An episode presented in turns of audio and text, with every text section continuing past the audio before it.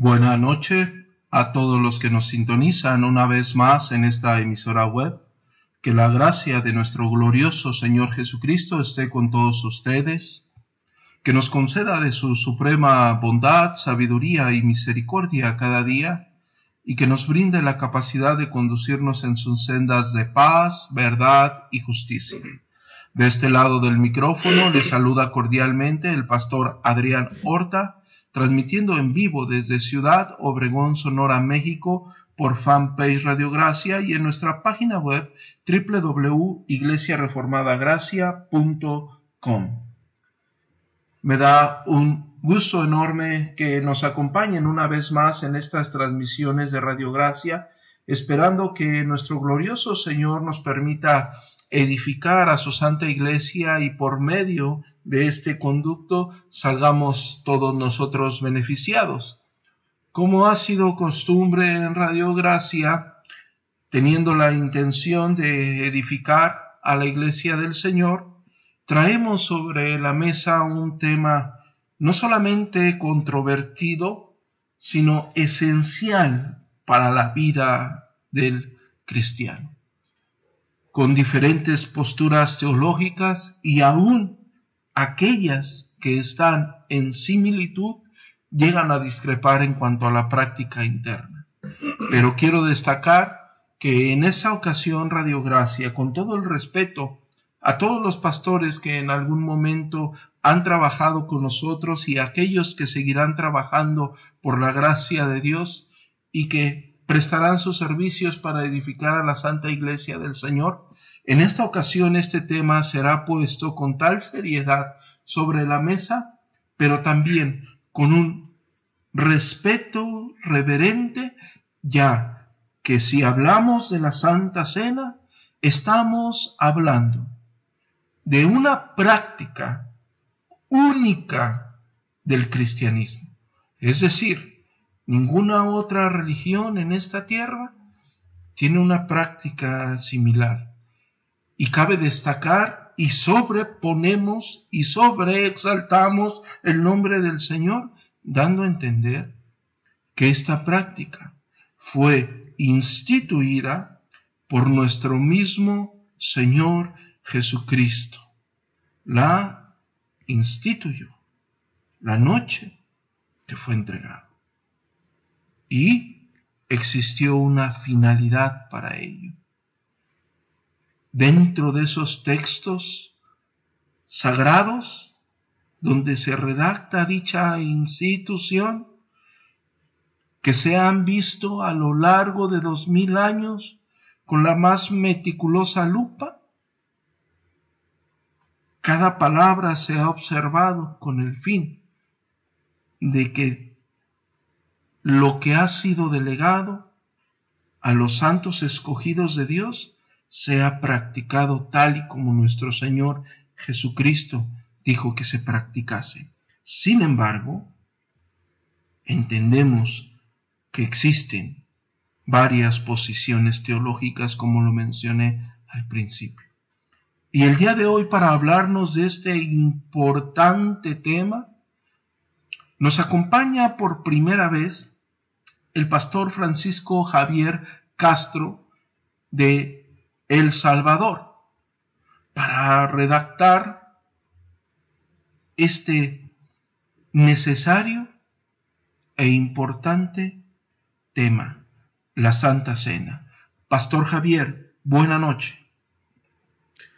Muy buenas noches, hermano. Gracias por la invitación y envío un afectuoso saludo a todos los hermanos y amigos que se han conectado a esta transmisión para compartir con nosotros esta edificante conversación. Y como ya lo mencionaba usted, pastor, es una, una oportunidad muy especial para que nosotros abordemos un tema tan vital para la vida de la iglesia a través de la cosmovisión bíblica, a través de la perspectiva bíblica que finalmente es la que cuenta para nosotros, para nuestra vida práctica. Así que muchísimas gracias por la invitación, pastor, eh, como lo repito nuevamente, y un saludo a todos los hermanos que nos acompañan en esta noche. No, pastor, al contrario, gracias a usted por aceptar eh, la invitación. Sabemos que detrás de un programa que puede durar eh, entre 45 minutos y una hora hay un trabajo, un trabajo intenso de estudio y usted le tuvo que dedicar bastante tiempo para podernos poner sobre la mesa lo que se enseña en las escrituras, así que eh, damos gracias a Dios por su vida, damos gracias a Dios por su ministerio, damos gracias a Dios por la iglesia local en El Salvador, que está buscando glorificar al Señor por medio de la fidelidad en su Santa Escritura, en la exposición de su Santa Escritura.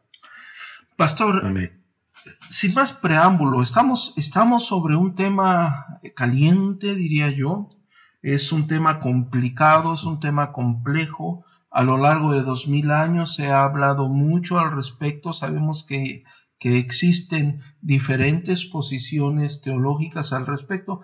Pero antes de ir a hablar de eso y antes de desmenuzar eh, eso que será necesario, eh, Pastor, yo creo que de manera introductoria me gustaría que nos hiciese, nos hiciese favor de decirle a la audiencia de Radio Gracia de manera general eh, qué es la Santa Cena, aunque sabemos que, que por obviedad la mayoría es partícipe de, de, ella, algunos que inician en el cristianismo que el Señor les ha llamado por su gracia y misericordia.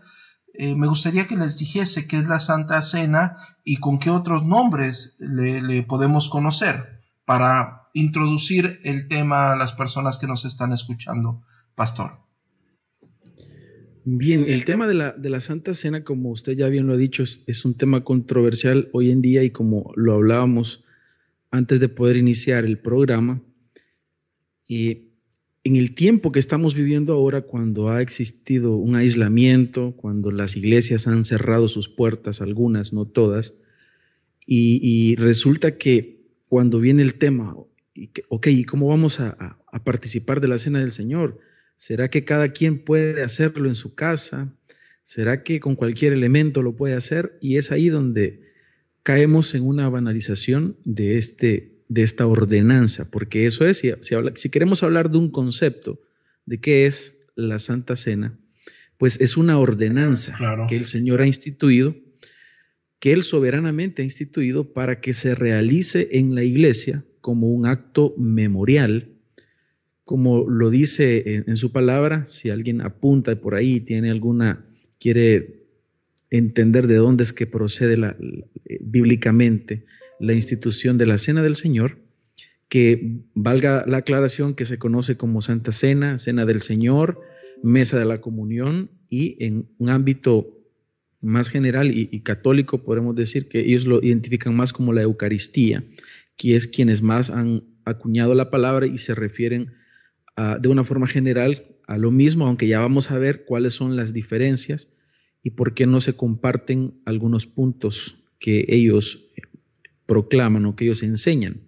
Pero la palabra del Señor en Lucas 22, 19 nos dice que el Señor eh, dice estas palabras, este es mi cuerpo que por vosotros es dado, hacer esto en memoria de mí. Y cuando él dice hacer esto, ahí está instituyendo la cena del Señor como una ordenanza, eso es algo que él está ordenando que, se lleve a cabo, y el propósito es en memoria de él. Por eso es que también el apóstol Pablo, ya en, la primera carta a los Corintios, capítulo 11, versículo 24, también él repite las mismas palabras del Señor y vuelve a decir, hacer esto en memoria de mí. Entonces, esta es la, manera general de poder introducirnos a este tema. Ahí encontramos los textos que nos hablan principalmente. Hay otros textos también que nos muestran la práctica de la cena del Señor, pero eh, de forma general también podemos decir que esto tiene que ver, hermanos, con los medios de gracia que el Señor nos ha dejado para que nosotros crezcamos. En segunda de Pedro, capítulo 3, versículo 18, eh, dice el apóstol, antes bien creced en la gracia y el conocimiento de nuestro Señor y Salvador Jesucristo.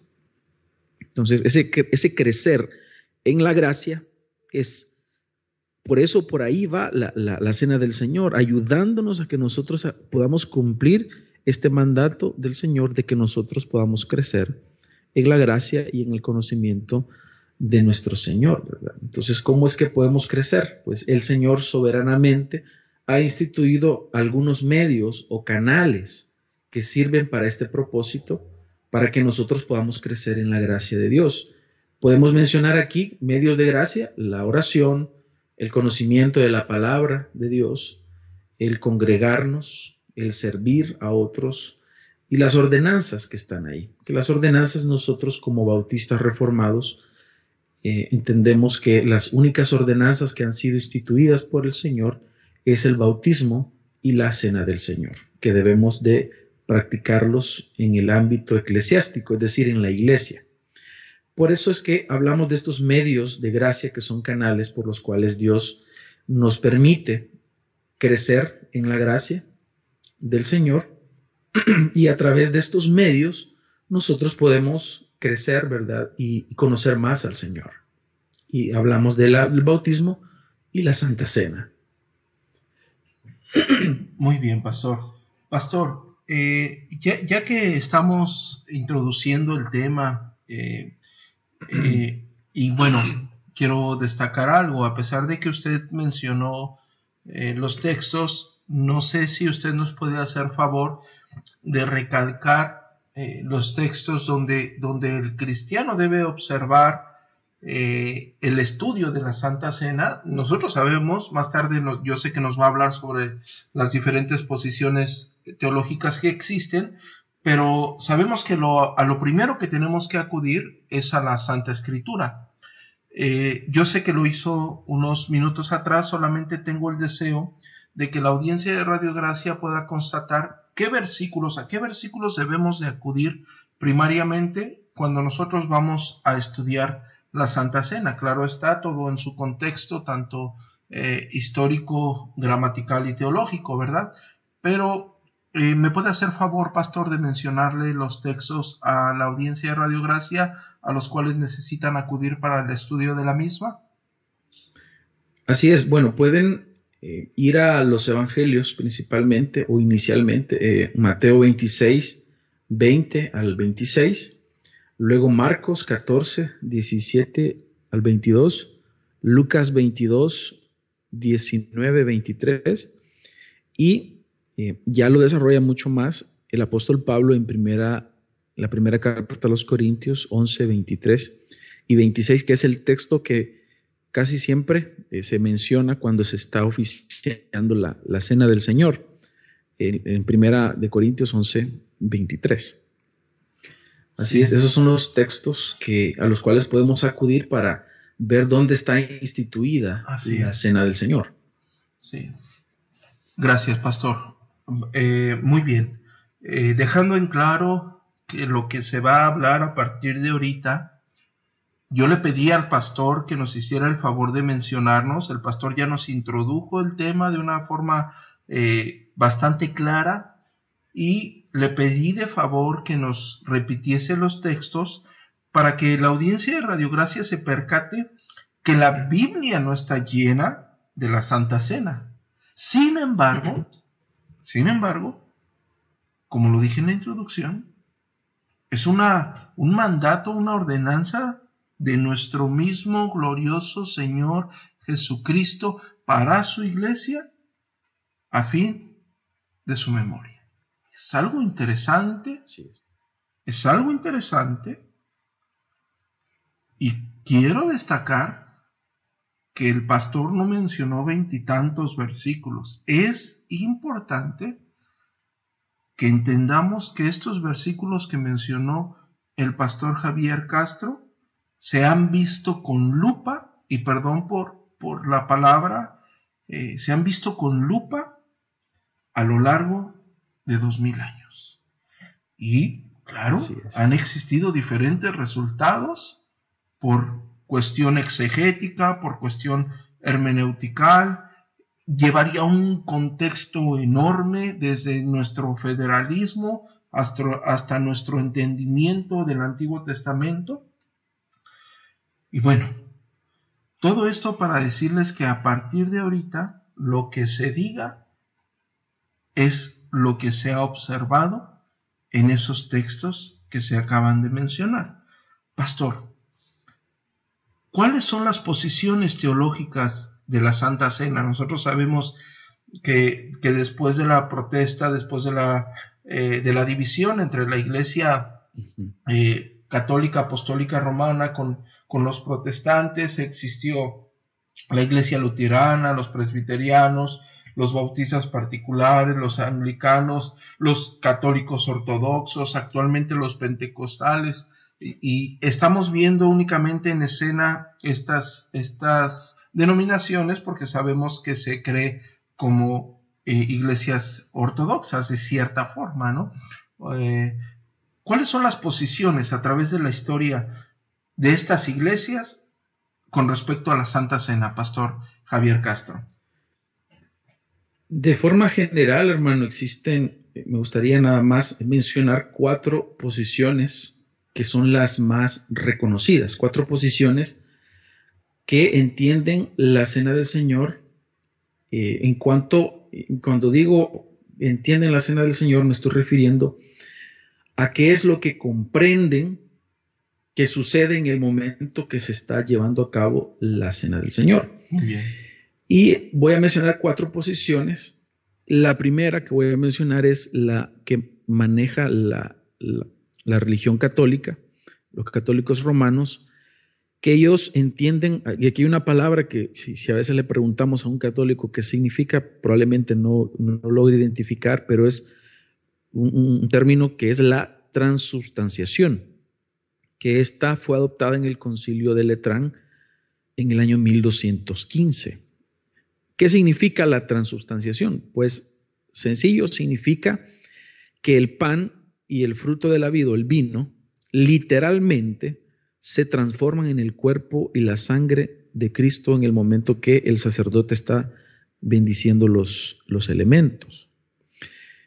Hay, una, hay un texto acá que me gustaría compartir con, ustedes, hermanos, y es del catecismo de la Iglesia Católica, que es lo que ellos dicen.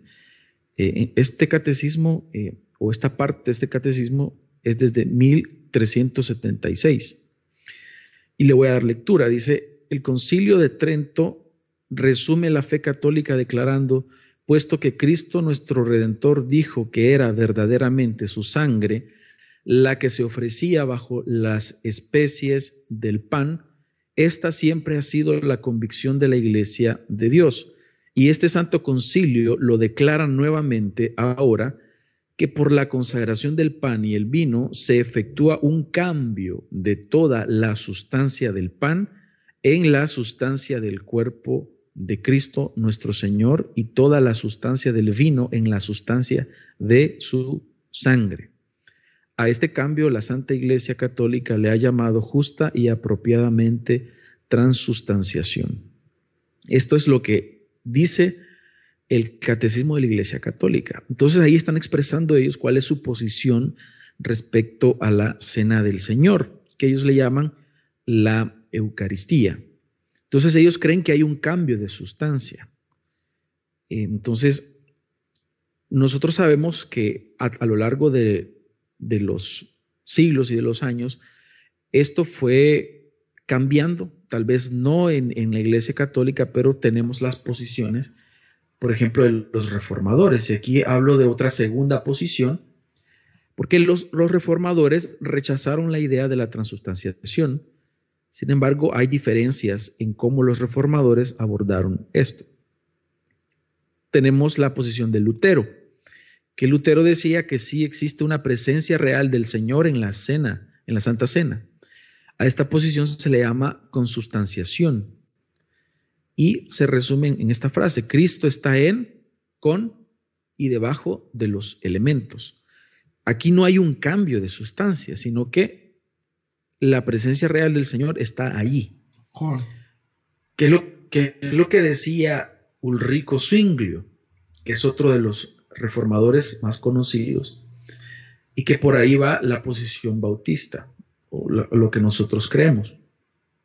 Niega la presencia real del Señor en la Santa Cena y se aborda como un acto conmemorativo, es decir, un acto que está, es simbólico.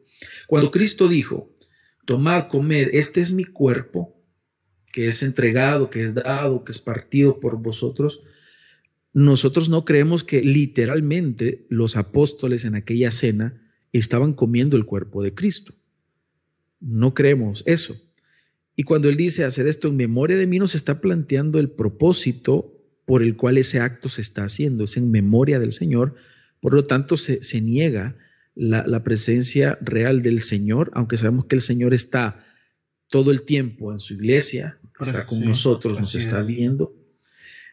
Entonces no creemos que haya un cambio de sustancia o una eh, o que esté a la par, ¿verdad? Como, como manifestaba, manifiestan los luteranos, o que esté en ahí en el pan o en el vino.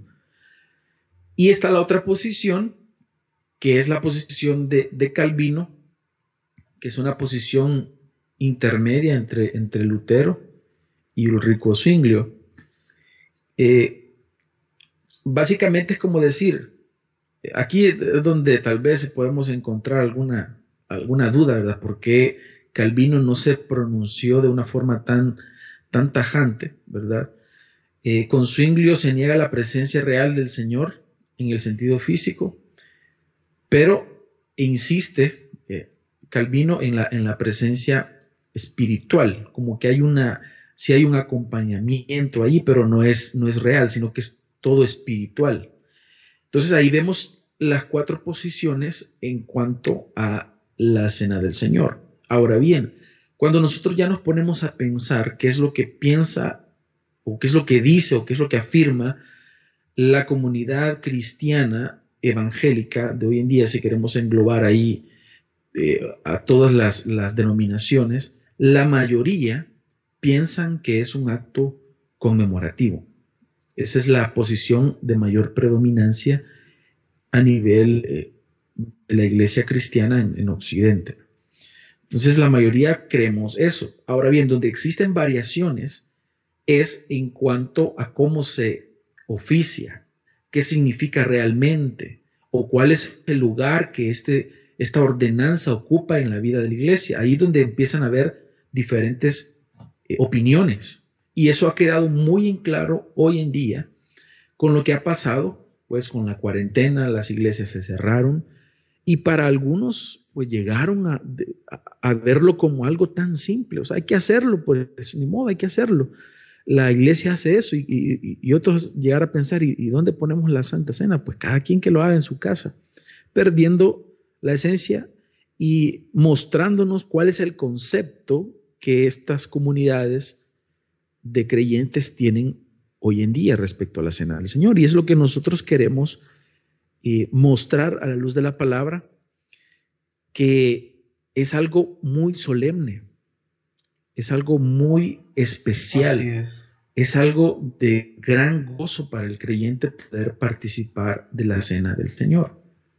Nosotros en nuestra iglesia, hermano, eh, nos abstuvimos de participar de la cena del Señor mientras no podíamos reunirnos porque consideramos que la, iglesia debe participar de la cena del Señor estando reunida. no es algo para hacerlo individualmente.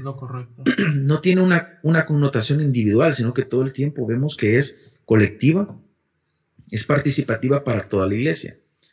Así que eh, es bien importante este tema que nosotros lo abordemos desde el punto de vista bíblico. Y eh, hay, hay, una, hay algo que me gustaría mencionar que dice nuestra, nuestra confesión, la Confesión Bautista de, Fe de Londres del año 1689, a la cual nosotros nos adherimos, eh, se nos habla acerca de, qué es, dice en el, párrafo 1, la cena del Señor, la cena del Señor Jesús fue instituida por él la misma noche que fue entregado para que se observara en sus iglesias.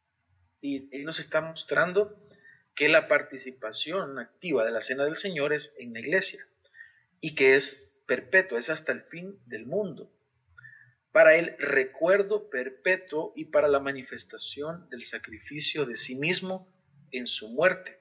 para confirmación de la fe de los creyentes en todos los beneficios de la misma, para su alimentación espiritual y crecimiento en Él, para un mayor compromiso de todas las obligaciones que le deben a Él, y para ser un vínculo y una prenda de la comunión con Él y entre ellos mutuamente.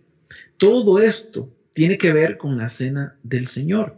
Por eso no es un mero acto eh, místico que sucede ahí, que hay que hacerlo porque es parte de, de una idiosincrasia o de una cultura, sino que tiene una, una relevancia muy importante para la vida de la iglesia.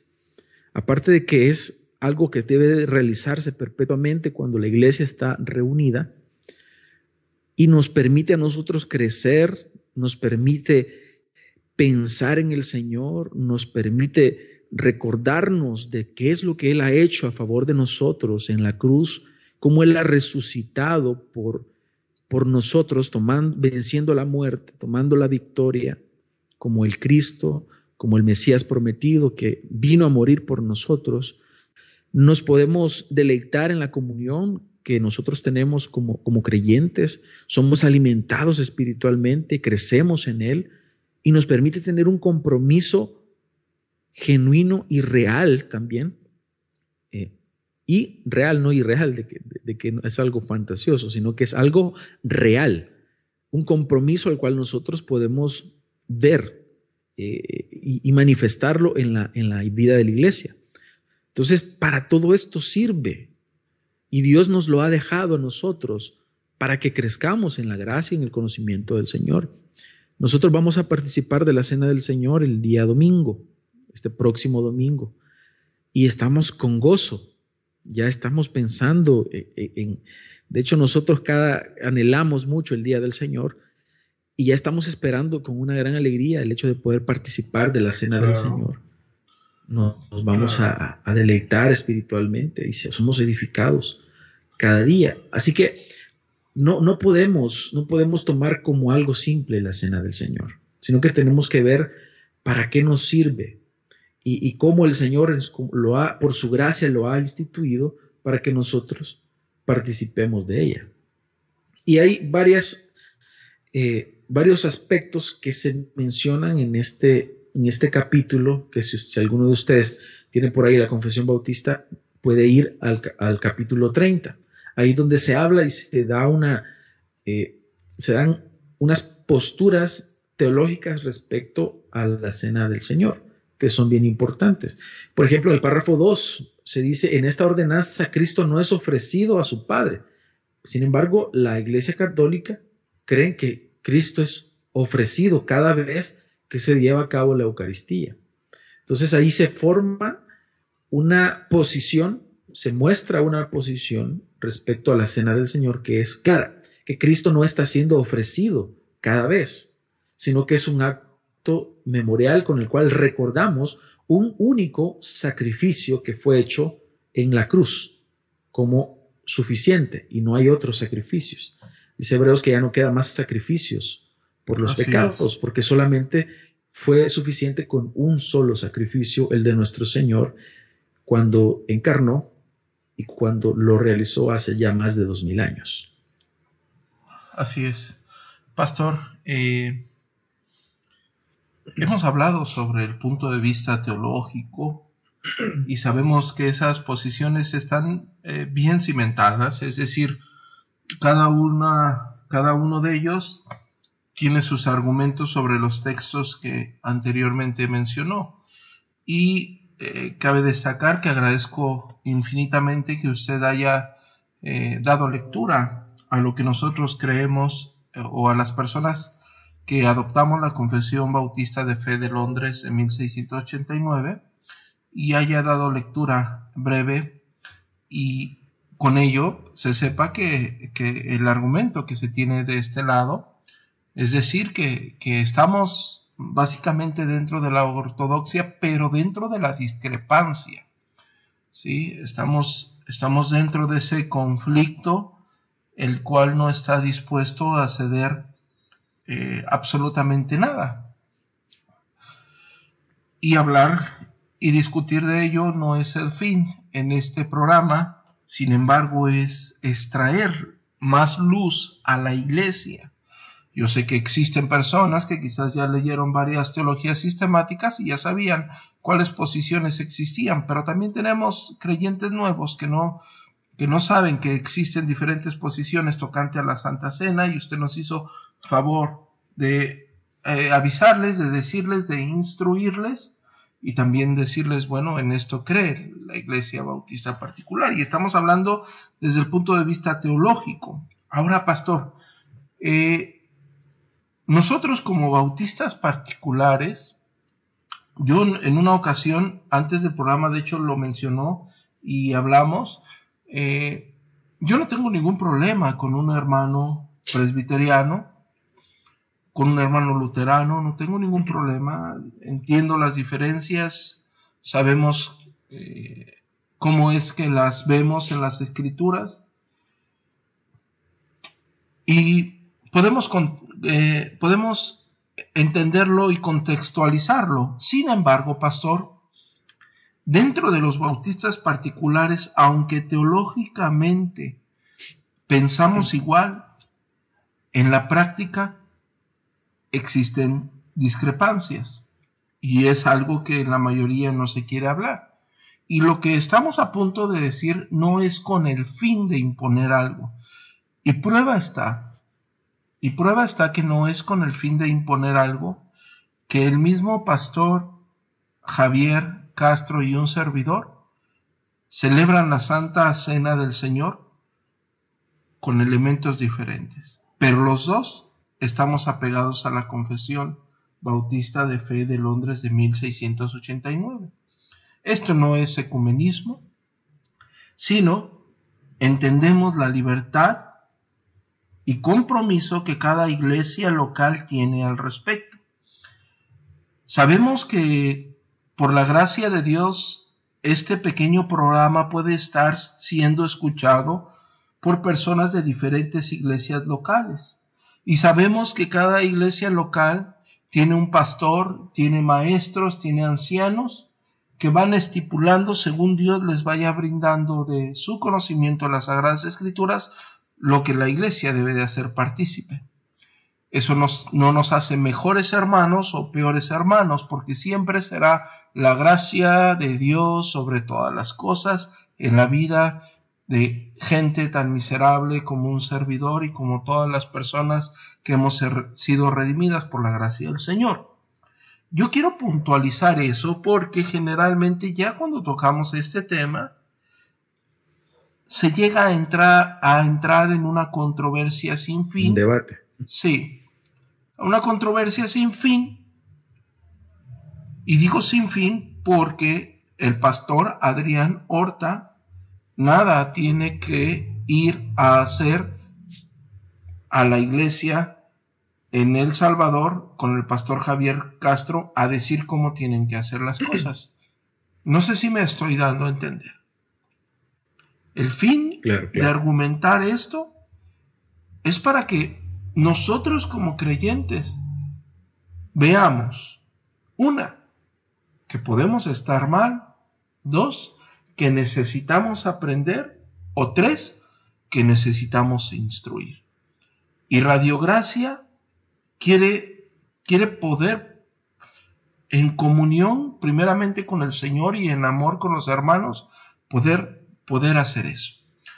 ¿Por qué estoy dando todo este argumento porque vamos a entrar a una parte muy delicada. Si ya lo, teológico fue delicado y decir que existe la, consustanciación y, existe la transustanciación y empezar a debatir sobre ello llega, nos llegaría o nos llevaría bastante tiempo y aún no metemos la exposición de, Calvino de Zwingli, bueno, aquí entre bautistas particulares, en la práctica dentro de la iglesia, existen diferencias. Y es algo que no se menciona. Y esas diferencias no nos hacen ni más reformados ni menos reformados. Y esas diferencias no nos hacen más espirituales ni menos espirituales. Esas diferencias no nos hacen más obedientes o menos obedientes al Señor. porque sabemos, incluso redactado en el, mismo pacto de familia de Benjamín, que es un bautista particular, participante de la confesión bautista de fe o, transcriptor para la confesión de, de Londres, él decía que nosotros tenemos que ser sabios y tenemos que entender que Dios le da luz a sus santos. Y no podemos exigir algo que Dios no ha dado. Ahora bien, pastor,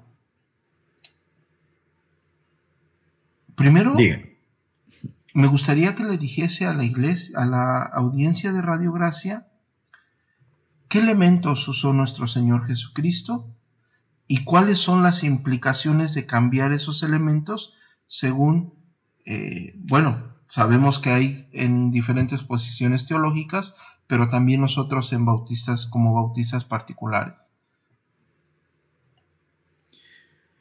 Bien, antes de, llegar a, la parte del Señor Jesús, cuando Él estaba instituyendo la cena del Señor, me gustaría que viéramos que ya anteriormente en la palabra de Dios se habían utilizado los elementos del pan y el vino. En Génesis 14, 18 dice entonces Melquisedec, rey de Salem y sacerdote del Dios Altísimo, sacó pan y vino y lo bendijo, diciendo, bendito sea Abraham del Dios Altísimo, creador de los cielos y de la tierra. Entonces aquí vemos que Melquisedec, sacerdote del Dios Altísimo, él sacó el pan y el vino para poder compartirlo con Abraham. Este texto nos, nos enseña por lo menos dos cosas, que primero desde la antigüedad se ha usado el pan y el vino como elementos de comunión que son impartidos por, por alguien. Así es. Y también nos dice esto que estos elementos estaban simbolizando una alianza una alianza, una alianza de paz con ellos. Entonces, ah, si, alguno de ustedes quiere buscar más de, de, Melquisedec, lo van a encontrar en, Génesis, la, cita que acabo de mencionar, en Génesis 14, en el Salmo 110, y vuelve a aparecer en Hebreos, Hebreos 5, 6 y Hebreos 6, 20. Ahí volvemos a encontrar a Melquisedec pero ya en Hebreos, con mayor luz, se nos está haciendo referencia que es Cristo. Nos está hablando de Cristo como ese sacerdote, sacerdote eterno, hablando de nuestro Señor. Podríamos decir que es una prefiguración de lo que viniese a mostrarse ya en un nuevo pacto que el Señor instituye, es un nuevo pacto, este es un nuevo pacto en mi sangre, dice, y lo vemos ya en, los evangelios, donde aparece ese momento especial que es la institución de la cena del Señor, y nuevamente están los elementos del pan y el vino. Obviamente lo que iba a celebrar el Señor era en ese momento la Pascua. La Pascua o el Pesaj, que era algo que Dios también le había ordenado al pueblo de Israel, que ellos participaran de, de este de esa conmemoración para recordarse siempre de dónde el Señor los había sacado. Entonces vemos nuevamente también un elemento de, eh, de memorial, de recordación, algo que les iba a llevar a ellos a acordarse de lo que ellos habían eh, vivido. Les, les, da un cordero, un cordero que ese cordero tenía que ser, eh, ellos tenían que comer ese cordero para que se acordaran también de que eh, con la sangre de ese cordero ellos habían, eh, el, ángel de la muerte había pasado por alto y no los, no, había, no los había matado, no se había llevado sus primogénitos. Eh, vemos las hierbas amargas también que el Señor les dice para que se acuerden de la esclavitud y lo que han sufrido. Entonces vemos una caracterización que Dios les, les, muestra a ellos que es memorial. Vemos ya en, en, la institución de la cena del Señor que también el Señor nos va a hacer, eh, nos va a decir que hay un, elemento ahí que es de recordación también, que es memorial. Y él saca los elementos del pan y el vino. Obviamente el cordero era él. Ese es el cordero de Dios que quita el pecado del mundo. Podemos decir que ese cordero que se celebraba en, el pesajo, en la Pascua judía, era un tipo de Cristo que en el futuro habría de venir el verdadero cordero, que al morir él iba a expiar nuestros pecados, iba a limpiarnos, iba a redimirnos. Entonces ahí en la cena del Señor ya hay un cordero, pero ese cordero es, es Él. Él es el cordero de Dios que quita el pecado del mundo. Pero los elementos que Él va a utilizar ahí es el pan, y obviamente porque Él había, eh, como era, era judío, y ellos celebraban la Pascua, ese pan era un pan sin levadura. Pero el otro elemento que él muestra es el vino. Es el vino. Y aquí es donde empieza un, ya una, una discusión. ¿Era vino de verdad o era jugo? Eso es lo que las personas pueden llegar a preguntarse. Entonces, ya debemos entender que el pan ha, prefigurado desde, mucho tiempo antes. Bueno, si ustedes buscan en Levítico 24, 5, Ahí se nos habla del pan de la, el pan que tenía que estar, el pan de la proposición que tenía que estar en el tabernáculo continuamente. Entonces, había una, debía haber una presencia continua en el tabernáculo del pan. Entonces, desde tiempos antiguos. Pero cuando ya venimos a hablar del vino, ahí es donde surge una controversia. Porque obviamente sabemos, a la luz de la palabra de Dios, que el Señor condena el embriagarse, condena la borrachera. Ningún borracho va a heredar el reino de los cielos. Dice el Señor también, no os embriaguéis con vino en el cual hay disolución, antes bien sed llenos del Espíritu Santo. Pero cuando nosotros vemos de una forma muy superficial y muy simple estos, estos textos, podemos caer en un error de interpretación de la palabra de Dios. Porque Dios no está condenando en sí el vino. El vino es, ha, formado parte de la, de la historia bíblica, la vemos ahí. Y para algunos que, que tal vez esto puede ser decepcionante, lo que Cristo tenía en sus manos era vino. Vino que Vino lo que es un vino. ¿Por qué decimos esto? Porque el jugo de la uva fue inventado, podemos decir, es un invento reciente. Es un invento reciente, no es algo que, se hacía antes, sino que es, es algo reciente. Eh, podemos decir que fue tomado de los principios de Luis Pasteur en 1864, si no, recuerdo, si no mal recuerdo, y ya el, jugo fue algo que inventa un, pastor metodista llamado Thomas Welch, de ahí donde viene el, famoso jugo Welch, en el año 1869. Es donde se inventa el, el jugo basándose en los principios de pasteurización que, inventó Luis Pasteur, el cual significaba que tenían que el vino lo tenían que hervir a cierta cantidad de, a cierta temperatura, para que matara todas esas eh, bacterias y lo que contiene el, vino. No sé mucho al respecto, pero hay bacterias que están en el vino que hacen que se fermente. Pues a través de la pasteurización se evita esa fermentación y permite que el extracto de la uva se, mantenga como un jugo sin fermentarse. Entonces aquí es donde nosotros nos ponemos a pensar, si el jugo es un invento reciente, ¿qué es lo que tenía el, Señor? Obviamente era, era un vino. Ahora bien, el hecho de que él tenga vino no significa que él se iba a embriagar, porque no es, no es correcto pensar eso, porque entonces el Señor estaría eh, pecando y nosotros sabemos que el Señor no pecó. Por lo tanto, el problema no es el vino, el problema es que se llegue a un abuso del Así vino. Es. Ese es el, pecado. Entonces, ¿cuáles son los elementos para responder directamente a la, pregunta, hermano, que, que usted eh, estaba haciendo? Pues los elementos son simplemente el pan sin levadura, lo que el Señor utilizó, el pan sin levadura y el vino. Ese es el, son los elementos que el Señor ha utilizado. Entonces, eh, la implicación de cambiar estos elementos, eh, cuando, nos, cuando ya nosotros nos ponemos a pensar, eh, por ejemplo, yo le mencionaba, hermano, que nosotros utilizamos el, el jugo de uva y no utilizamos vino, aquí ya nosotros tenemos que hablar de algunos principios de libertad cristiana.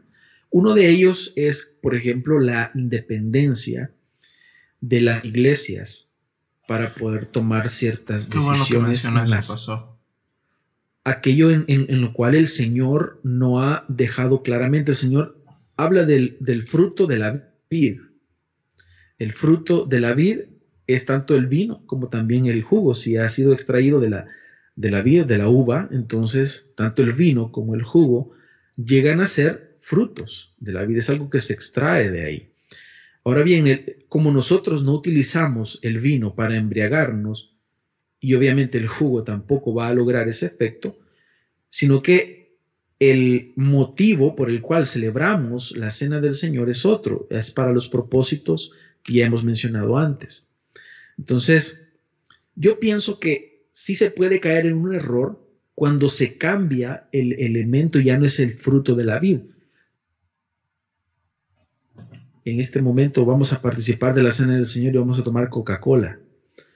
Entonces es un, grave error.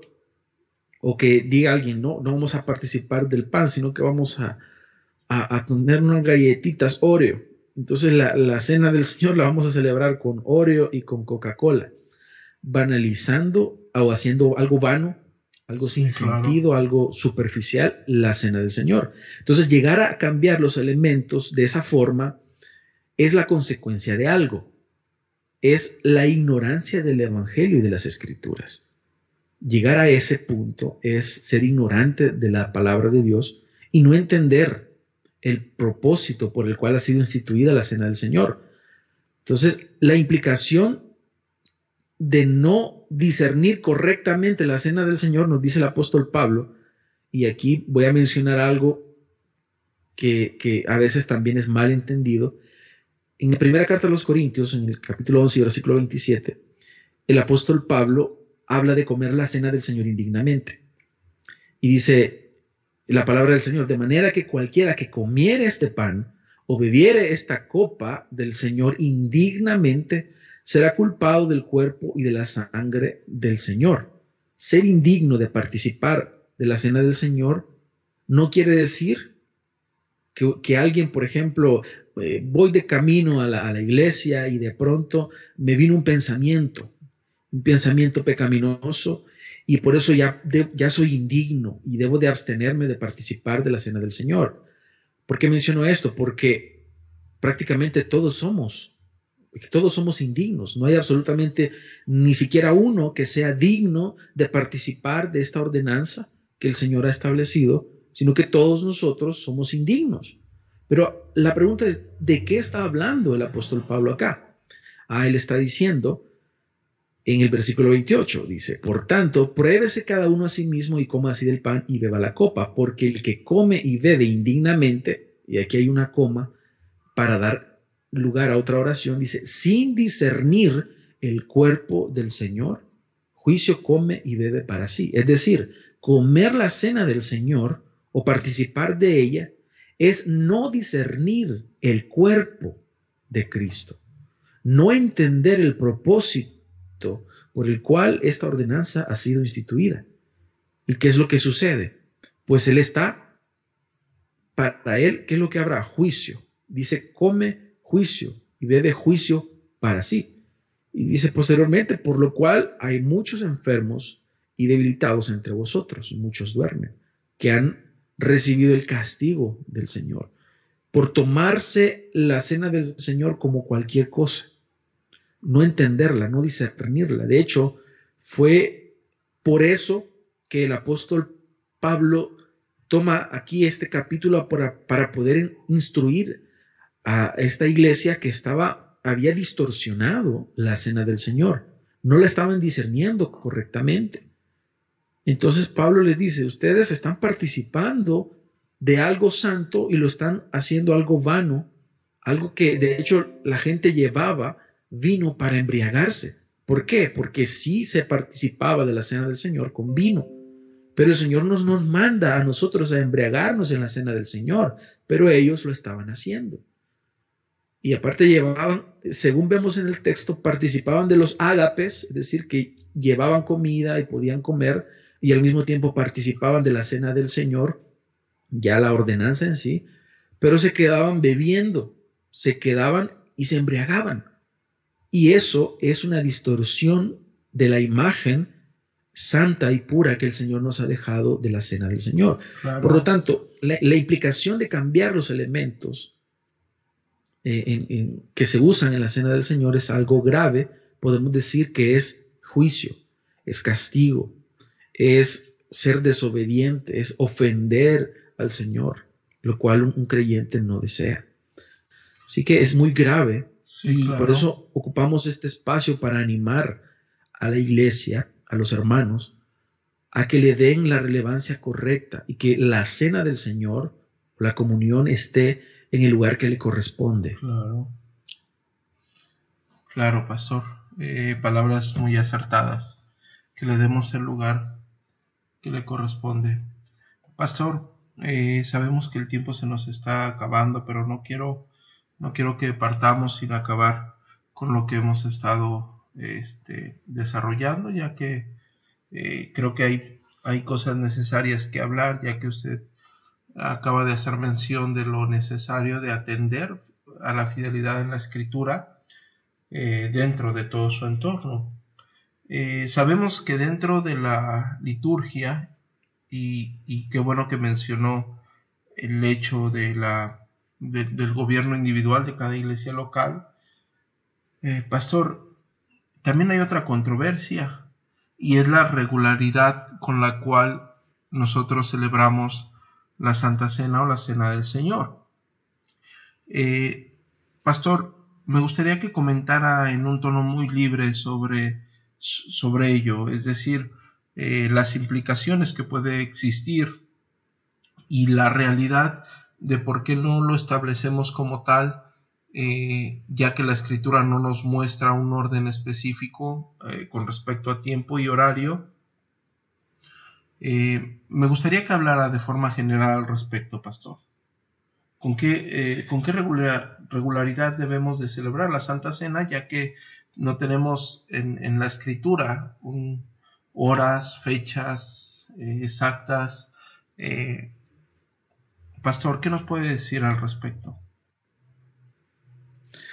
Bueno, no existe una prescripción al respecto, es decir, el Señor no nos está ordenando una, regularidad, pero sí vemos una descripción.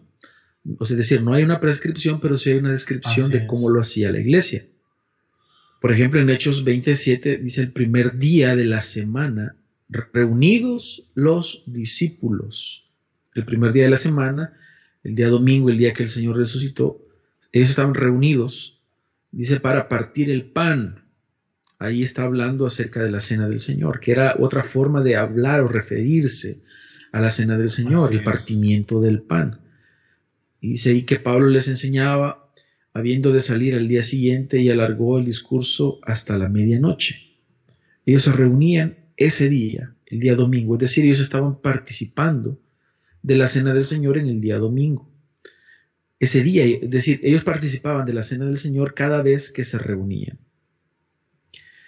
Lastimosamente, hermano, nosotros que, somos muy débiles y vivimos en una, una cultura de debilidad y distraídos, ¿verdad? De, ese verdadero propósito, que tenemos una tendencia a, descuidar los propósitos santos y sublimes por los cuales el Señor ha establecido algunas cosas en la vida cristiana, podemos llegar a caer en el error de los, de los corintios. Eh, y, no debería de ser así. Ellos se reunían, dice en, 1 Corintios 11, dice que cuando os reunís vosotros esto no es comer la cena del Señor, dice, porque al comer cada uno se adelanta a tomar su propia cena y uno tiene hambre y otro se embriaga. Están dando poca relevancia o, ninguna relevancia a la cena del Señor, la están distorsionando. Es decir, esa es la palabra que yo he estado mencionando bastante, pero es la manera que yo encuentro de describir esto que sucedió en ese entonces y también sucede ahora. Y es que llegaron a banalizar la cena del Señor. Yo creo que cada iglesia, de forma independiente, puede determinar la regularidad de, la práctica de esta ordenanza, de la cena del Señor, siempre y cuando este tiempo no sea muy, muy prolongado. He conocido iglesias que lo hacen tres veces al año. Y es lo que dicen, es que para que así tenga una connotación sublime. Pero a la luz de la palabra de Dios vemos que no era así. Ellos se reunían y, eh, por lo menos la descripción que nos da el texto, una vez por semana, aunque no lo está prescribiendo, lo está describiendo. Pero desde el punto de vista que, que yo observo acá es que la regularidad no debe de ser si es una vez por semana, está bien, es a la, libertad de la iglesia. Si es una vez al mes, es a la libertad de la iglesia. Pero cuando ya es con una, una eh, un tiempo muy prolongado, entonces caemos en el, pecado de privar de este precioso don a la iglesia. Así es, no debería de suceder así. Entonces, de forma general, creo que las iglesias sabiamente pueden, y, obviamente partiendo del, significado bíblico, y partiendo de eso van a ellos determinar con qué regularidad se efectúa. Nosotros en, la Iglesia Bautista Reformada, Gracia y Verdad, en San Salvador lo hacemos una vez al mes, es el primer domingo de cada mes. Tradicionalmente acá, en nuestro país, muchas iglesias lo hacen así. Una vez al mes, el primer domingo, otras iglesias lo hacen el último domingo de cada mes, y así eh, eh, la mayoría de iglesias en, nuestro país, iglesias cristianas acá, lo hacen una vez al mes. Sin embargo, hay otras iglesias que sabemos que más que todo en otros países lo hacen una vez a la semana, que es cada, día domingo, y es algo también precioso. Para no caer en la, en la banalidad de la, o, hacer vana la cena del Señor, hay un trabajo acá que se hace desde el púlpito y es enseñar a la iglesia qué significa la cena del Señor, para que la iglesia no caiga en un error de verlo como algo superficial y sin sentido, como llegan muchas personas. Hay otra, hay otra eh, controversia en que si la, la, comunión debe ser cerrada o debe ser abierta, por ejemplo, que si cualquiera puede participar. Hay, iglesias donde desde mi punto de vista es un error que permitir que cualquier persona que llegue y le dan los elementos ya participa, pues no, es, no va a discernir. Si Pablo estaba expresando su preocupación porque no exista un correcto discernimiento de la cena del Señor y que esto acarree juicio para ellos, ¿cómo nosotros vamos a, tomar una posición de que cualquier persona? Ahora bien, nosotros eh, permitimos que participe todo aquel que es tal vez no se congregue en nuestra iglesia, pero que sea bautizado y que crea en el Señor, que, sea una persona conocida, ¿verdad? Que, que, nosotros sepamos que es un hijo de Dios. ¿Por qué eh, hablamos del bautismo?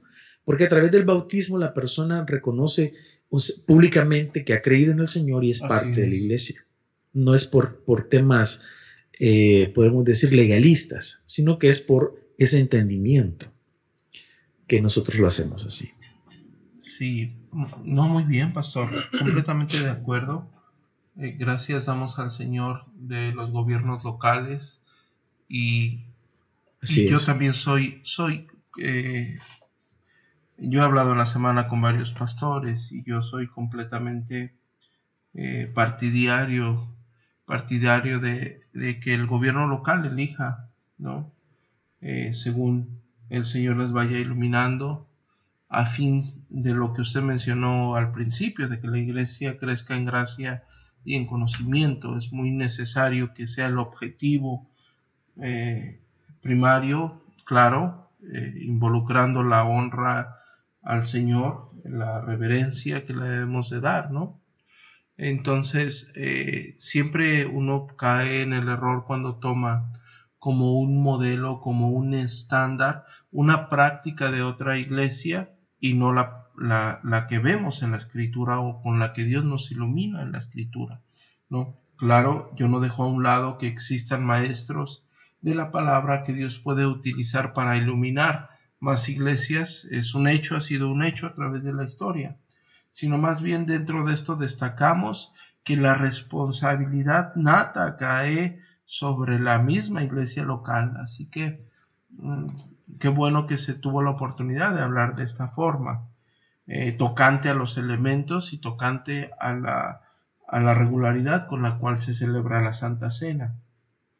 Pastor, el tiempo, el tiempo ya se nos, se nos fue desgraciadamente, pero yo quiero eh, ocupar de su amabilidad y de su espacio para que le pueda decir a la, a la audiencia de Radiogracia sobre eh, la solemnidad, una exhortación a la iglesia que yo creo que siempre es buena y es saludable eh, con respecto a, a la solemnidad con la cual cada uno de nosotros debe de tomar la Santa Cena, debe de acercarse y, aprovechar, yo le llamo aprovechar esa benevolencia que Dios ha tenido para, para con nosotros. Sabemos que no existe un guion de tiempo y, la, la solemnidad que cada uno de nosotros deba de tener o la reverencia que cada uno debe de tener tocante al conocimiento que hay en la Sagrada Escritura debe de ser siempre honrando al Señor, siempre glorificando al Señor, claro, con las estipulaciones previas de, la, de cada iglesia local. Pastor, una exhortación antes de despedirnos eh, a la iglesia sobre lo solemne que debemos de conducirnos ante esta institución del Señor, ante esta ordenanza de nuestro mismo glorioso Señor Jesucristo. Yo creo que esta solemnidad va a depender del concepto que nosotros tengamos de lo que representa la cena del Señor. Si nosotros tenemos un concepto bajo de la cena del Señor, bajo de la iglesia, un concepto bajo de la palabra de Dios, un concepto bajo del Evangelio, entonces el resultado va a ser que nosotros lleguemos a, tomar la cena del Señor como cualquier cosa. Tener un concepto correcto, bíblico, implica que yo, perdón, implica que yo voy a entender qué es lo que el Señor me ha mostrado en su palabra respecto a lo que Él hizo por mí. El Señor, nuestro Señor Jesucristo, siendo Dios, se humilló hasta lo sumo fue obediente hasta la muerte, muerte de cruz. Pagó nuestros pecados, vivió una vida perfecta, una vida pura, una vida santa que para nosotros es imposible vivir. Así es. Murió para pagar nuestros pecados y resucitó al tercer día como evidencia fidedigna de que su sacrificio había sido aceptado y volverá por nosotros. Volverá en una segunda vez. Así que eso es lo que nosotros proclamamos en la cena del Señor. Si eso para nuestros hermanos y amigos oyentes no significa nada, es más, ni siquiera sería gastar saliva y gastar palabras en animarles a que solemnicen la cena del Señor, porque no han entendido el Evangelio y si alguien no ha entendido el Evangelio, no va a darle el lugar correcto a esta ordenanza. Pero si nosotros hemos entendido qué es lo que ha hecho el Señor por nosotros, y el Señor nos ha iluminado y deseamos agradarle, le daremos el lugar correcto a la cena del Señor y lo veremos como algo solemne. Lo mismo sucede con otros, con la ordenanza del bautismo también. Si nosotros, para nosotros es cualquier cosa. Hay, personas que, que para servir en una iglesia, como le ponen el requisito ser bautizado, pues entonces se bautizan. Pero no hay una convicción, no han nacido de nuevo. como decía Spurgeon, que únicamente tenemos ahí a un pecador mojado, pero no a un verdadero hijo de Dios. Igual con el matrimonio, muchas personas se quieren casar nada más porque hay ciertos beneficios ahí y solamente quieren casarse, pero no solemnizan el matrimonio, no lo ven como algo solemne. Es porque no hay un concepto correcto. Algo que yo siempre digo, hay dos palabritas por ahí que sea, una es la ortodoxia y la ortopraxis. Y la ortodoxia o el correcto conocimiento de la palabra de Dios nos va a llevar a una ortopraxis, que es una vida práctica que sea correcta de acuerdo a las sagradas escrituras. Así que si nosotros no hemos entendido qué es la cena del Señor, el resultado va a ser que no tendremos en nuestra conciencia un conocimiento correcto de qué es la cena del Señor. Así que les animo, hermanos, a que escudriñemos la palabra de Dios y nos demos cuenta qué significa la cena del Señor y que le demos el lugar correcto en nuestras iglesias. Así es, pastor. Eh, así es. No, no hay un, una forma en la cual nosotros tengamos que evadir esta responsabilidad que nos ha sido delegada y este privilegio.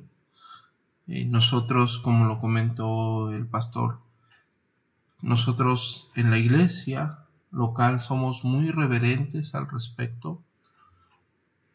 Tenemos el deseo de que llegue el día del Señor y tengamos comunión unos con otros y al finalizar el sermón ser partícipes de ese mandato, de esa institución, a fin de proclamar lo que a él le plació.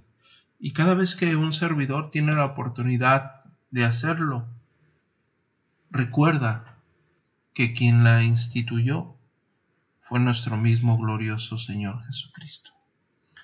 Él lo mandó Así a su santa iglesia. Y cada vez que un servidor tiene en sus manos el cáliz entiende que fue el Señor quien lo ordenó, el Señor de gloria, aquel que murió y resucitó para el perdón de nuestros pecados.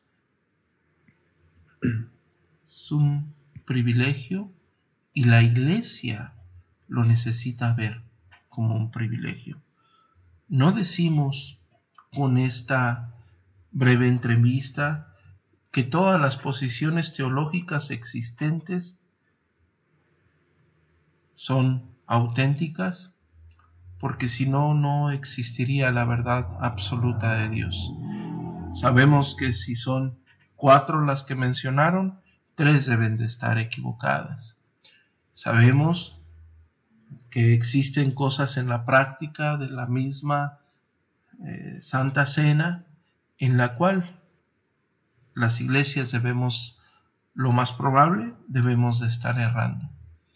El fin de este, esta pequeña entrevista es crear la conciencia de lo importante en primera instancia que debe de ser la exigencia de la misma iglesia local de que se estudie el tema y se lleve a la práctica con la reverencia y profundidad que se debe de llevar. Es parte de la vida cristiana es parte de nuestro cristianismo y nosotros tenemos que ser maduros y conscientes al respecto. Pastor, le agradezco infinitamente el que usted se haya tomado el tiempo de estudiar,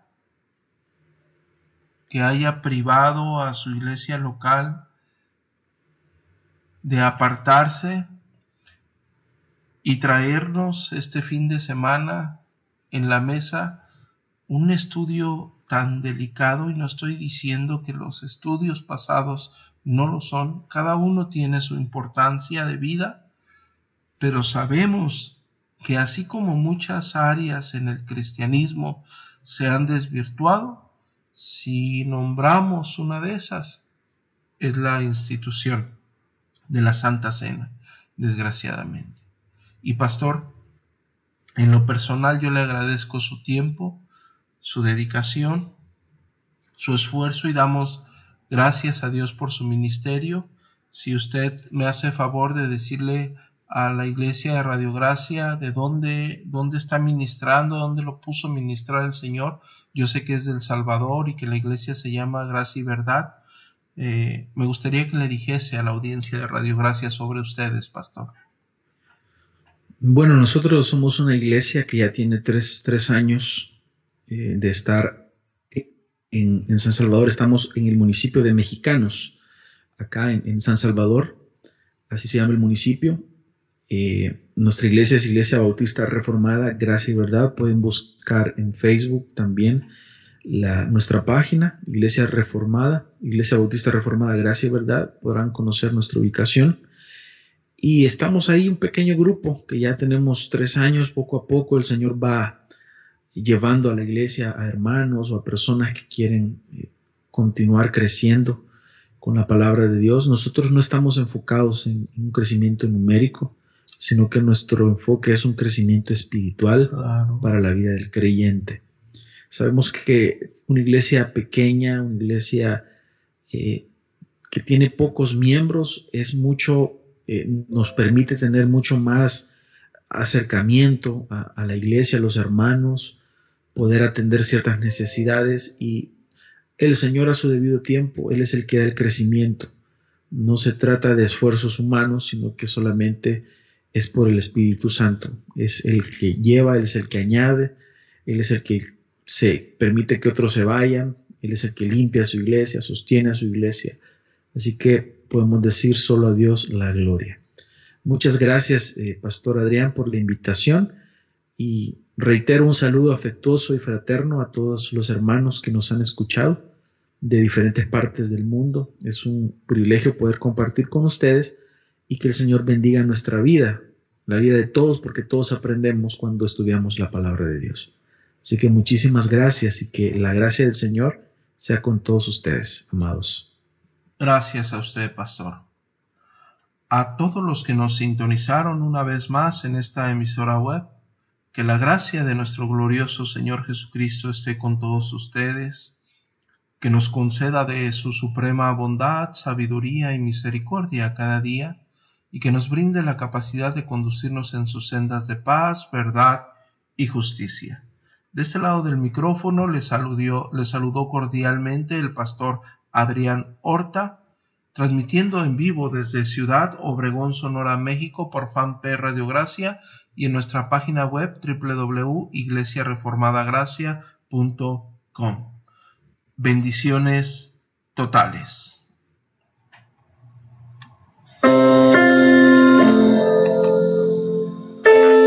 Radio Gracia, por un cristianismo a la luz de las escrituras transmitiendo en vivo desde Ciudad Obregón, Sonora, México.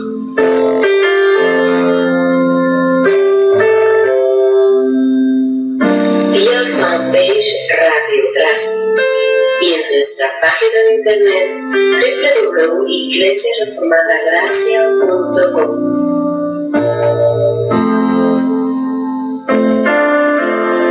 La radio de la Reforma Protestante.